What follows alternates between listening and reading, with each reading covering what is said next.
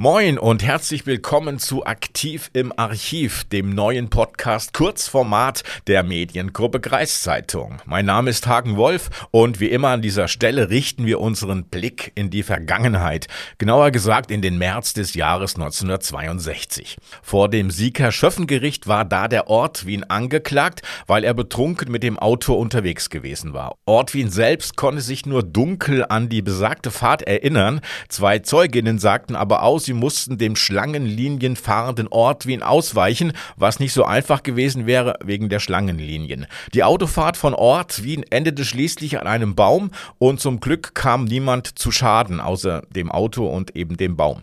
Ein Alkoholgehalt von weit über zwei Promille wurde dann bei Ortwin festgestellt. Als Entlastungszeuge für Ortwin sollte sein Kumpel Heinz bei der Gerichtsverhandlung aussagen. Und Heinz war sich seiner wichtigen Rolle wohl bewusst. Er sagte aus, dass sein Kumpel Ortwin am besagten Abend bei ihm gewesen sei und da er, der Heinz, ja erst kürzlich irgendwo gelesen habe, wo, das wisse er nicht mehr so genau, dass er also gelesen habe, dass man selbst nach dem Genuss von neun Whisky noch Auto fahren könne, habe er mit dem Ortwin neun Gläser Whisky getrunken. Und dann sei seine Freundin Gisela hinzugekommen und die habe gemeint, dass neun Whisky ja ungefähr genauso viel Alkohol enthalten würden wie 13 Lütje Lage das habe sie zwar nirgendwo gelesen, aber auf sowas komme man, wenn man einfach mal rechnen würde. Und dass man daher noch ruhig weiter trinken könne. Also vier Lütje Lage nach Adam Riese oder sonst wem. Schließlich sei noch die Gudrun vorbeigekommen, die Mutter von Gisela, und die Gudrun habe noch eine Flasche Likör dabei gehabt. Und bei dem anschließenden Umrechnen von Whisky in Lütje Lage in Likör